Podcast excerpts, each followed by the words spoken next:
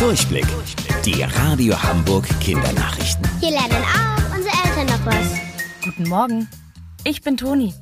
Wir sollen ja aktuell alle zu Hause bleiben, damit sich das Coronavirus nicht noch weiter verbreiten kann. Wann genau wir wieder mehr raus dürfen, steht noch nicht fest. Allerdings könnte eine App dafür sorgen, dass das etwas schneller geht. Was ist das für eine App?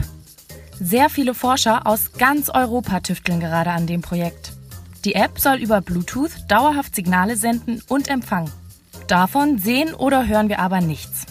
Sobald jemand auf einen anderen Menschen trifft und ein paar Minuten lang in seiner direkten Nähe ist, wie zum Beispiel beim Busfahren, und beide die App installiert haben, können sich die Handys gegenseitig Signale schicken.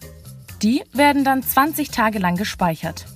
Wenn jetzt einer der beiden in den nächsten Tagen krank wird und bei einem Test rauskommt, dass er Corona hat, wird das an die Gesundheitsbehörde gemeldet. Und die kann dann über die App eine Warnung verschicken. Die kommt dann bei allen Leuten an, die mit der kranken Person über die App Signale ausgetauscht hat. Das ist sehr praktisch, denn wir kennen ja nicht jeden, auf den wir treffen. Dadurch haben dann alle die Möglichkeit, auch einen Test zu machen. Und das Virus kann sich nicht mehr so leicht unbemerkt verbreiten. So ziemlich jeder macht es nach dem Aufstehen. Wir strecken uns. Warum machen wir das?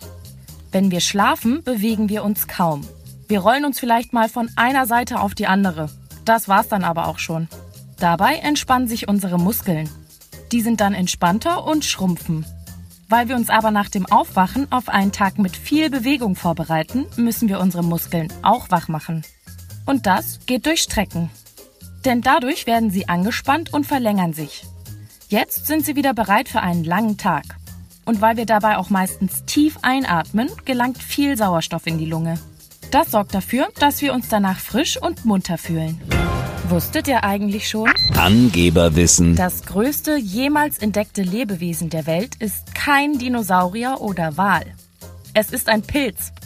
Der wurde in den USA gefunden und war so groß wie 21 Fußballfelder.